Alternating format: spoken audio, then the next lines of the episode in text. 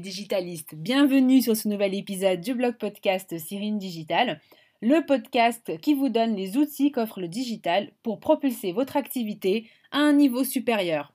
Aujourd'hui, nous allons nous intéresser au marketing digital des entreprises. Plus particulièrement, je vais euh, partager avec vous les 7 tendances euh, que Neil Patel a relevées en termes de marketing digital en 2019. Alors brièvement, Neil Patel, qui est-il? Il est euh, donc l'une des personnes les plus reconnues dans le domaine du marketing digital. C'est un expert dans ce domaine-là. Euh, ses conseils voilà, ont toujours été euh, approuvés et testés. il est également un, un, blogueur éminemment talentueux. puisqu'il maîtrise aussi tout ce qui est référencement naturel, référencement payant, le marketing de contenu. Donc tout cela fait qu'il a une approche du marketing digital à 360 degrés, totalement euh, une vision euh, complète de euh, cette, de cette pratique. Alors, selon lui, il est très clair sur ce point. D'ailleurs, vous pouvez aller voir sa chaîne YouTube hein, si vous souhaitez avoir plus de, conseils sur différentes techniques de marketing digital. il a relevé qu'en 2019, il n'était plus possible de faire du marketing digital comme on en faisait en 2018 et les années antérieures.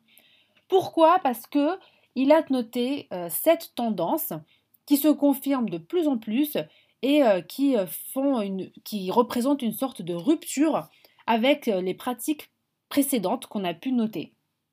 Quelles sont ces sept tendances que vous devez connaître et que vous devez utiliser pour promouvoir votre entreprise à l'ère du digital? En 2019 Alors selon Neil Patel, premièrement, vous devez avoir une approche omnicanale. Pourquoi?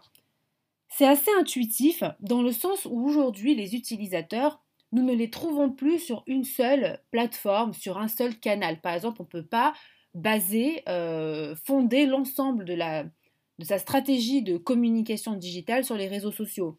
Bien évidemment, il est possible de réussir ainsi, mais c'est manquer des opportunités de croître encore davantage son activité puisque un même utilisateur, généralement, vous allez le retrouver sur les réseaux sociaux, mais pas que. Vous pourrez le retrouver également euh, à naviguer de blog en blog pour chercher du contenu écrit. Vous pouvez le retrouver sur YouTube où il va chercher du contenu euh, visuel.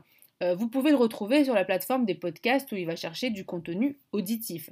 Donc voilà, tout ça fait que l'utilisateur d'aujourd'hui est présent sur différents canaux de communication et c'est pour cela que vous devez adapter votre stratégie euh, de, marketing à l'ère du digital, hein, de marketing digital, sur différents canaux. Vous devez avoir un marketing digital avec une approche omnicanale.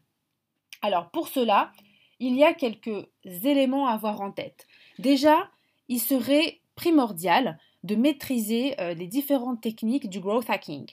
Le growth hacking, vous avez sûrement dû en entendre parler puisque c'est la grande tendance. Ça consiste en fait à avoir des approches très ingénieuses pour euh, atteindre, cibler euh, donc les personnes euh, qu'on souhaite voir devenir ses, clients en ayant des stratégies innovantes.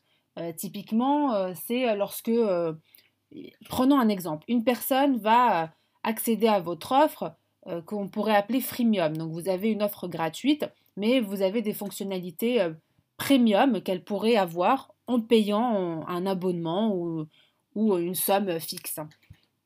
Lorsqu'elle va utiliser la, partie freemium de votre site ou de votre logiciel ou de votre offre, eh bien, vous allez imposer que votre logo apparaisse partout chaque fois qu'elle utilisera ce service-là.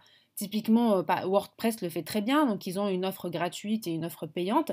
Bah, lorsqu'on a l'offre gratuite, bon déjà on a un site, euh, bon, on a le domaine qui est .wordpress.com, fr, org, etc. Mais en plus, on a le logo WordPress qui apparaît en bas du site.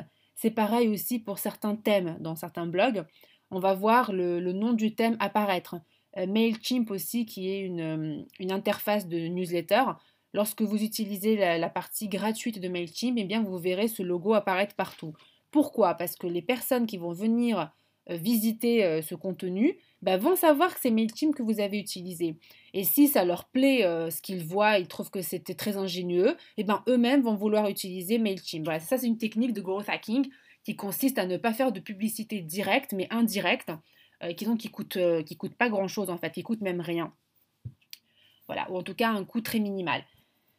D'autres approches omnicanal, c'est de bien maîtriser votre SEO, donc le référencement naturel de votre site par exemple. En, ayant un blog vous allez pouvoir partager du contenu très ciblé avec votre cœur de métier pour pouvoir optimiser le contenu pour être référencé par les moteurs de recherche, donc, euh, Google, qui est quand même le premier moteur de recherche, mais pas que, hein, mais on va rester sur du Google.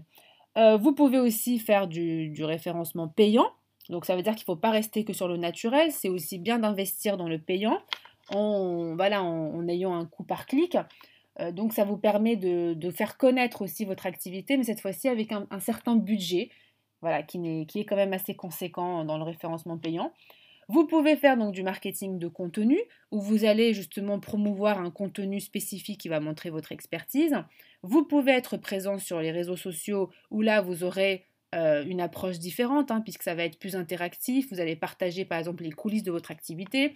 Vous allez euh, partager des citations euh, motivantes pour bah, attirer un certain, monde sur votre, votre profil etc. En fait, c'est ça l'approche omnicanal, c'est-à-dire qu'on ne va pas se, concentrer uniquement sur une seule source de trafic. On va essayer d'optimiser un maximum les différentes sources de trafic qui s'offrent à nous. Voilà, ça c'est la tendance 2019, c'est-à-dire que si on se concentre sur une seule, sur un seul canal, c'est une erreur. Voilà. Bien évidemment, c'est peut-être à faire de manière progressive. Hein. Vous n'allez pas tout de suite dépenser tout votre argent sur du référencement payant, typiquement alors que euh, peut-être que votre budget euh, serait euh, mieux affecté dans, le développement de, certaines fonctionnalités de votre site ou d'un logiciel ou d'une application. ça, tout ça, c'est à vous de, voir le coût d'opportunité que vous notez sur vos différentes décisions stratégiques. Mais il ne faut pas mettre tous ses œufs dans le même panier. Voilà l'idée. Deuxième tendance relevée par Neil Patel, c'est la recherche vocale. Alors, L'étude qu'il donne, bien évidemment, est, euh, fondée sur l'utilisation qui en est faite aux États-Unis. Mais on peut supposer que ça va être très proche aussi en France, ou en tout cas ça va se confirmer, peut-être pas en 2019, mais en 2020. Enfin, moi, en tout cas, personnellement, j'utilise cette fonctionnalité de recherche vocale. Euh, en tout cas, aux États-Unis, deux personnes sur cinq utilisent la fonction vocale pour faire des recherches. Donc, ça veut dire que euh, il va falloir vraiment optimiser certains critères qui vont être importants aux yeux de Google, en particulier. Donc si vous avez un site ou un blog, des personnes vont donc faire des recherches par mots-clés pour qu'ils puissent vous trouver plus facilement dans la recherche vocale. Il va falloir que votre site soit en HTTPS, donc ça veut dire qu'il est sécurisé, et ça c'est une marque de confiance pour les utilisateurs, mais aussi pour Google. Il va, plus facilement privilégier l'envoi de, des personnes, des internautes qui vont faire une recherche vers des sites en HTTPS. Ensuite, le deuxième critère, et ça, ça a été confirmé à multiples reprises par Google, en particulier cette année où ils ont encore euh, donc reconfirmé que le chargement rapide d'un site est un critère important pour son référencement et surtout pour la recherche vocale. Donc dès lors qu'on va faire une recherche vocale, c'est les sites qui ont un chargement rapide qui vont se trouver dans les premières positions euh, de Google.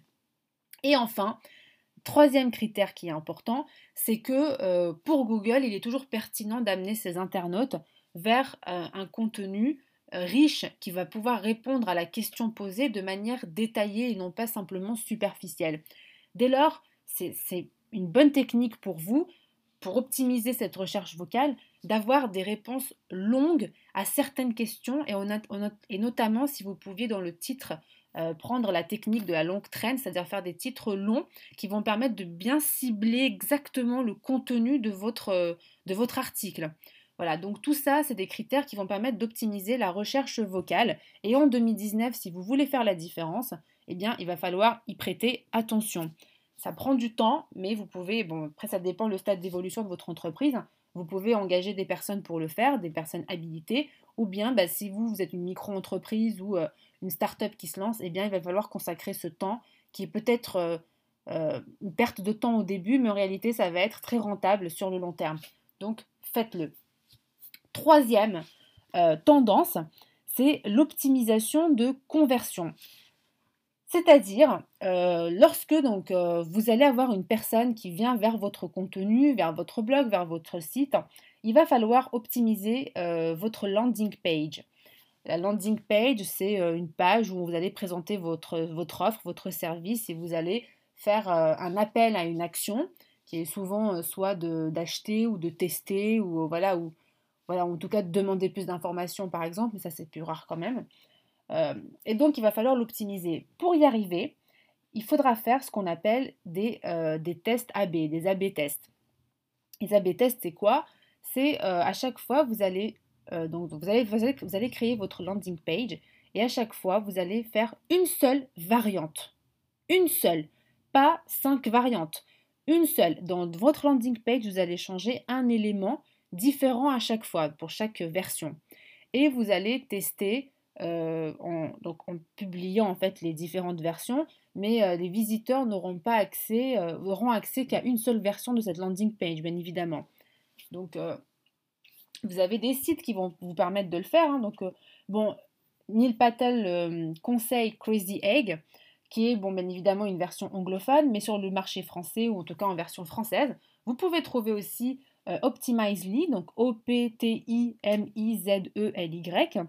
vous pouvez trouver AB Tasty, donc AB en majuscule, et puis Tasty, donc T-A-S-T-Y. Et le dernier, euh, moi que j'aime bien, qui est Caméléon, K-A-M-E-L-E-2-O-N. Donc ces, ces plateformes-là vont vous permettre justement de créer ces variantes et de tester pour vous ces différentes variantes. Bon, alors faire une landing page avec un AB, euh, un, test AB est utile uniquement si vous avez vraiment plus de 100 000 visiteurs. Autrement, vous n'aurez pas assez de données statistiques euh, valables pour euh, confirmer vos hypothèses ou confirmer les, tendances que vous pouvez noter sur certaines landing pages. Donc voilà, c'est vraiment plus de 100 000, ça me paraît pertinent. Moins, le panel de, tests n'est pas assez large pour avoir des, des résultats concluants. Donc après, c'est à vous de voir. Pour l'optimisation de conversion, Neil Patel aussi suggère d'utiliser un plugin qui s'appelle HelloBar qui euh, permet de collecter des emails. Bien évidemment, HelloBar a été créé par Neil Patel lui-même, donc c'est pour ça qu'il le recommande. Moi, mon avis sur cette question est que, euh, certes, je le recommande dans le sens où pour un plugin gratuit, il permet d'avoir beaucoup de fonctionnalités offertes. Seulement, ce plugin-là va, euh, contrairement par exemple à Mailchimp ou d'autres plateformes, ce plugin-là va externaliser donc toute bah, finalement le, la, donnée la plus importante de votre activité, donc les adresses email qui, qui sont stratégiques pour votre activité. Et euh, donc toutes les informations qui vont être recueillies euh, pour avoir ces données vont être centralisées donc chez HelloBar. Et donc c'est pas vous qui êtes maître ou c'est pas vous qui, qui maîtrisez cette partie-là. Et dans ce sens-là, ça me paraît un petit peu euh, dangereux de, voilà, de donner toutes ces données à, à une plateforme externe comme Hello Bar. Donc voilà, il faut le savoir, vous, vous n'êtes pas, c'est pas vous qui allez récolter, ce n'est pas vous qui allez pouvoir analyser. Donc voilà, ça peut être bien pour le début parce que c'est facile à utiliser, mais je ne le recommande pas tellement sur le long terme. C'était la première partie de cette analyse. Je vous invite à écouter la seconde partie en allant cliquer sur le lien associé à la partie 2 de, cette, ce podcast. Euh, je vous invite également à partager euh, cet épisode avec les personnes qui sont intéressées par ce type de thématique. Également, en vous rendant sur le blog sirindigital.com, vous trouverez une fiche à télécharger qui va résumer ces 7 stratégies pour les avoir à portée de main et les partager avec d'autres personnes. Je vous dis donc à tout de suite